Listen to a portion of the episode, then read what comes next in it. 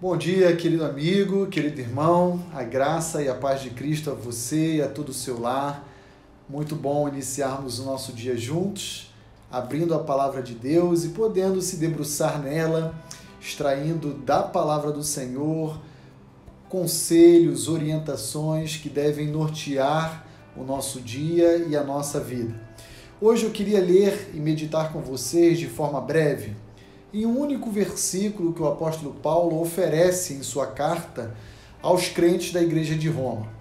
Na sua carta aos Romanos, capítulo 12, versículo 12, o apóstolo Paulo oferece três conselhos que devem balizar todas as ações da igreja de Roma e que certamente devem ser usados por nós também em nosso viver diário.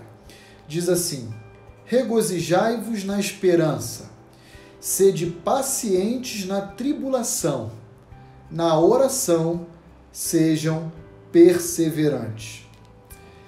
Três conselhos extremamente práticos, objetivos, e o apóstolo Paulo nos diz: alegrem-se, regozijem-se, deleitem-se na esperança.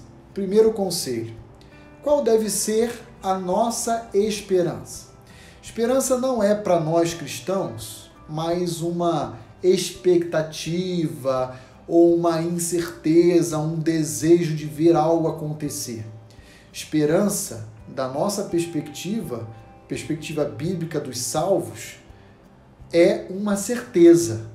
E qual é essa certeza? É de que um dia Jesus Cristo haverá de vir a esse mundo para salvar o seu povo de todo o juízo que ele há de derramar sobre a face da terra, julgando assim vivos e mortos.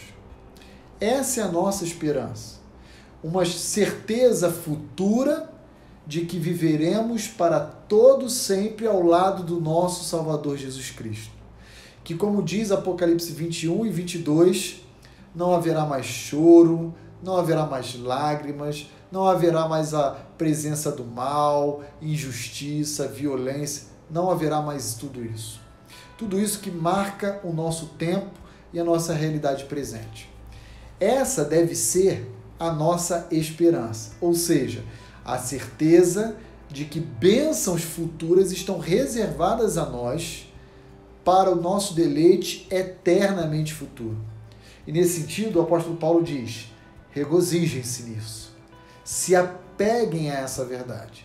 Esqueçam os problemas temporários, transitórios que afligem a vocês.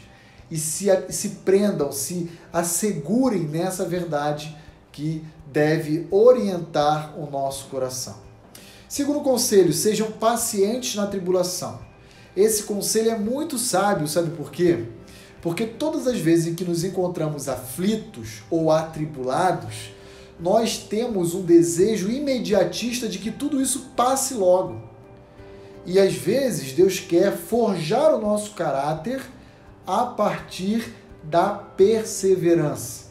E ele então vai dizer: sejam pacientes, sejam longânimos, guardem o seu coração e sejam indivíduos resilientes que conseguem conviver sobre a base da pressão o tempo que for necessário, porque eu, Deus, estou sustentando o meu povo. Paulo vai dizer, então, em primeiro lugar, se alegre com a certeza futura que está por vir sobre vocês. Em segundo lugar, acalmem o seu coração e sejam pacientes diante de toda tribulação, diante de toda aflição. Conselho muito oportuno nesses dias que estamos vivendo de isolamento, de confinamento social. Terceiro conselho, e não menos importante, mas tão importante quanto os outros: perseverem, continuem insistindo na oração. Continuem dedicando tempo das suas vidas a um relacionamento com Deus por meio das súplicas e das ações de graças. Insistam em orar ao Senhor porque a sua oração vai ajudar a mim e a você a alinhar o nosso coração na dependência do nosso bondoso Deus. Alegrem-se com a certeza do que está por vir. Sejam pacientes em meio à tribulação.